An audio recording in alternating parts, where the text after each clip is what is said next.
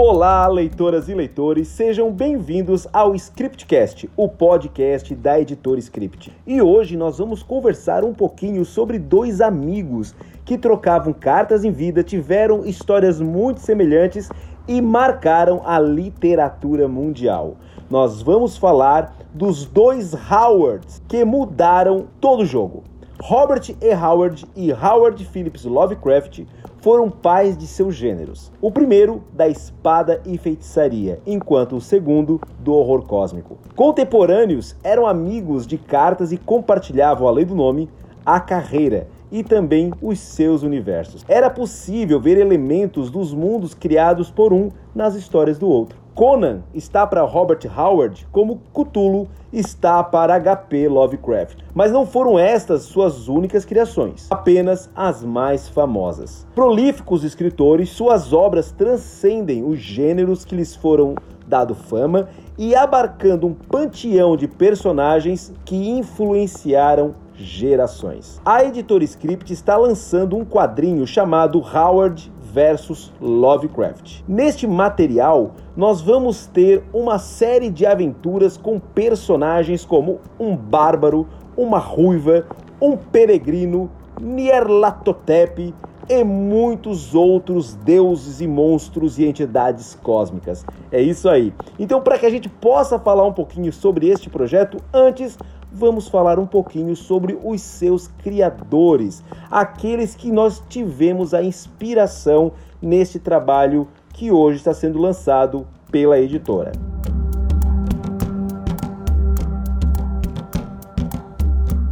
Howard Phillips Lovecraft, para quem não conhece, ele nasceu em 1890 e faleceu em 1937 e é o mais representativo nome por trás do chamado horror cósmico. Já Robert E. Howard nasceu em 1906 e faleceu em 1936 e é o pai do gênero espada e feitiçaria. Há quase um século, esses dois autores estampavam seus nomes em várias capas da mítica revista Weird Tales, construindo de modo fundamental para revolucionar aquilo que nós chamamos hoje de literatura fantástica. Formado por três grandes pilares: o horror, a fantasia e a ficção científica, e por uma infinidade de subdivisões. Ambos viveram suas curtas vidas separados por mais de 3 mil quilômetros, pois um morava, Lovecraft, em Providence, Rhode Island, enquanto Howard em Cross Plains, no Texas. Nunca se encontraram pessoalmente, fato que não impediu uma intensa troca de cartas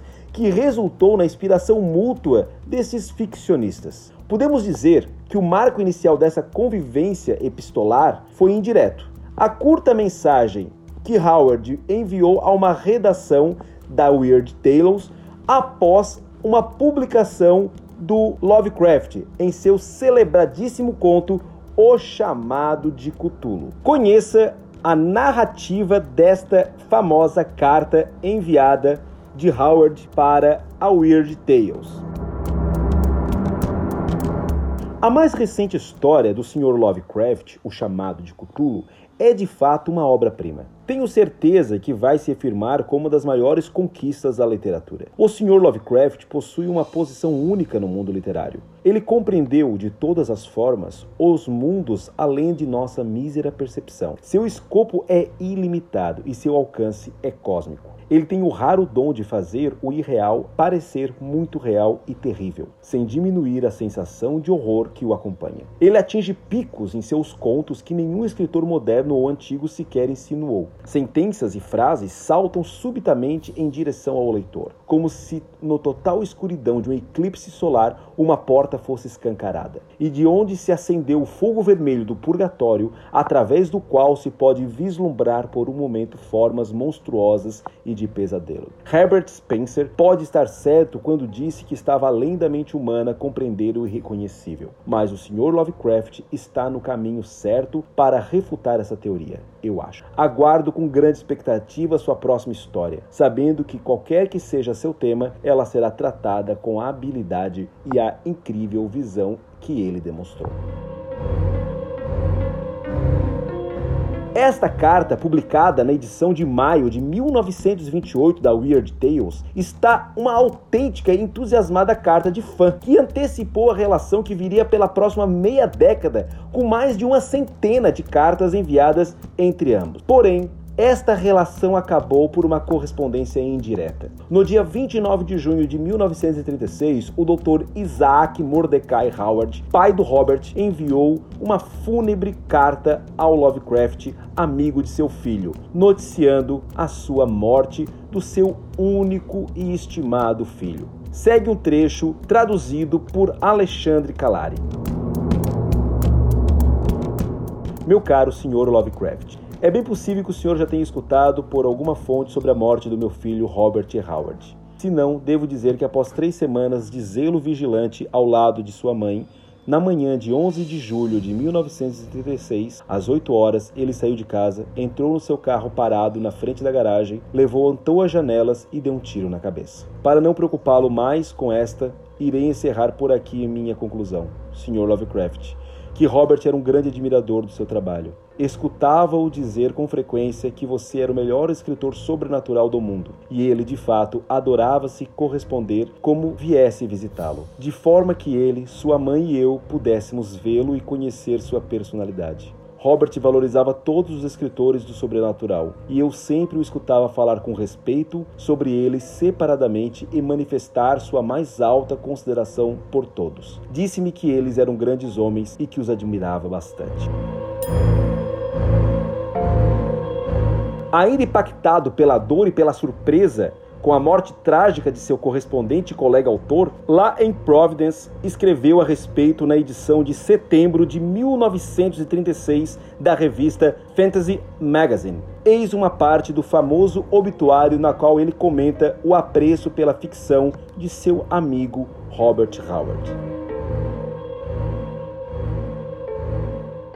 Em agosto de 1928, Howard começou os contos de Salomon Kane um puritano inglês de impetuoso duelo cuja aventura os levaram para lugares mais invulgares do mundo, incluindo as desconhecidas e assombrosas ruínas das cidades dos primórdios em selvas africanas. Com estes contos, o Sr. Howard atingiu o que provou ser um dos seus efeitos mais eficazes: a descrição de cidades megalíticas de mundos antigos, sob cujos labirintos e torres negras se escondiam uma áurea de mundo pré-humano e necromancia que nenhum outro escritor poderia imitar. Estes contos também marcaram o desenvolvimento dessa habilidade do Sr. Howard e o gosto pelo conflito sanguinário que se tornou tão típico de seu trabalho. Solomon Kane, como outros heróis do escritor, fora concebido enquanto jovem, muito antes de sua incorporação em qualquer outra história. Menos de seis meses depois da publicação deste texto, o próprio autor, Lovecraft, estaria morto. Por complicações de um câncer de um intestino muito maltratado, seria o fim de dois gigantes do Pulp Fiction. Autores que, em sua intensa e apaixonada correspondência, deixaram claras suas afinidades e diferenças como a defesa da civilização por parte de Lovecraft e a simpatia de Howard pelo barbarismo. O autor mais jovem foi claramente influenciado pelo mais veterano, citando várias vezes em seus contos o panteão Lovecraftiano. Mas Howard também deu sua contribuição ao que hoje nós chamamos de mitos. No conto A Pedra Negra, que publicou na Weird Tales de novembro de 1931, ele criou o poeta louco Justin Joffrey, autor de um tomo maldito chamado O Povo do Monólito. Esta sua contribuição à biblioteca, onde se destacam Al-Azif e sua versão traduzida, o infame Necronomicon, que já foi objeto de podcast aqui no Scriptcast. Dá uma olhadinha que vocês vão ver um episódio especial só sobre isso. Foi oficializada quando Lovecraft mencionou Justin Joffrey em um conto que escreveu dois anos depois e que só veio a ser publicado em janeiro de 1937, na revista A Coisa na Soleira da Porta. Essas conexões e universos compartilhados que há muito integram as obras desses dois autores, hoje, em forma de quadrinhos, vai ter um novo projeto, e aqui pela própria editora Script. Em Lovecraft vs Howard, A Maldição da Pedra Escarlate, os autores Douglas Freitas, que aqui vos fala, e Romeu Martins, que já possuem em seus currículos vários quadrinhos inspirados nos mitos de Lovecraft, além de vários outros trabalhos, se unem para fazer os mundos desses dois gigantes da literatura colidir. Com a presença de elogiados e premiados quadrinistas como Shairin Arraes, J.L. Padilha, Igum de Jorge, Alberto Pessoa, a história traz, entre outros personagens, aqueles famosos iborianos, o peregrino Solomon Kane, Nierlatotep, em histórias que vão transpassar gerações, começando lá na era iboriana, passando pela Idade Média e desencadeando eventos que terminam em uma grande aventura milênios depois, no século 17, em uma cidadezinha chamada Itaguaí, onde a loucura toma moradores deste pacato local. Você lembra onde é Itaguaí? Se vocês jogarem no Google, vocês vão se impressionar, porque Itaguaí é nada mais, nada menos do que a cidade fictícia de Machado de Assis para o seu famoso conto O Alienista. É isso aí. Nós vamos ter um crossover de três grandes autores neste único quadrinho. A história do quadrinho ela vai ser desenhada por três artistas, mas vão ser um para cada um dos momentos da história. A primeira parte, que conta a história do mundo, é narrada à luz dos mitos de Lovecraft e de Howard e será produzida pelo professor Alberto Pessoa. Lá no link que eu vou estar aqui na descrição, vocês vão poder ver as imagens. Já a primeira aventura, que é entre o bárbaro iboriano e a guerreira ruiva, vai ter seu encontro com Nierlatotep e será desenhada por Shairin Arraes. A terceira e quarta parte envolve o final desta aventura deste casal e também entra em uma nova jornada agora por Solomon Kane juntamente com Simão Bacamarte, o alienista, e será desenhada por J.L. Padilha, o mesmo artista do quadrinho Astrogênesis. Todas estas artes estão lá no projeto, vocês vão poder ver. Está simplesmente lindo, tá? Não posso trazer mais novidades, mas eu vou fazer algumas perguntas que serão respondidas na obra. Qual é a relação deste quadrinho, dessa história entre Lovecraft, Howard e Machado de Assis? Uma dica eu posso dar para vocês: os leitores de Alienista e de Lovecraft já vão fazer a relação Afinal, em Alienista, Machado de Assis trazia que haviam livros árabes. Pegou a referência? Pois é, falou em livro árabe, falou em loucura, nós temos o Necronomicon. Mas eu só vou falar isso, eu prometo que não vou falar mais, vocês vão ter que ler o quadrinho para poder saber todas essas outras relações. E aí, algumas perguntas vão ficar no ar. O que, que um bárbaro e um puritano separado por milênios teriam em comum? Qual o motivo da ida de Solomon Kane para o Brasil? Por que Solomon Kane viveu por tantos séculos? Nierlatotep, qual será a sua relação? Haverá outros seres cósmicos? Como o Necronomicon se encaixa nessa história? O que, que é esta pedra escarlate e a maldição sussurrante? Pois é. São várias perguntas que só no quadrinho vocês terão respostas. Como você deve ter notado, em momento algum nós falamos uma palavra chamada Conan. Pois é, como escrever Howard versus Lovecraft e não ter Conan no quadrinho? A resposta é muito simples. Este personagem ele está num limbo jurídico. Pois é. Vou explicar para vocês um pouquinho sobre como é que funciona a questão do Conan dentro dessa questão de publicações. Em vários países, como no Brasil, após 70 anos da morte do autor, as suas obras entram em domínio público. Após o 70 aniversário da morte de Howard, está acontecendo com Conan o que muitas criações do pai do de espada e feitiçaria têm ocorrido, como também com Lovecraft, que é a utilização de seus personagens por conta das regras de domínio público. Conan tem uma peculiaridade: existe um limbo jurídico em relação ao mesmo. Tecnicamente, com exceção da utilização da marca, o uso do personagem é livre. O nome também é, mas a Conan Properties pensa um pouquinho diferente. Por anos, a Conan Properties tem sido a detentora do direito da logomarca do título Conan e também gere o licenciamento de várias artes vinculadas ao personagem. No Brasil, a editora Pipoca Nankin, por exemplo, tem publicado essas artes e o título licenciados pela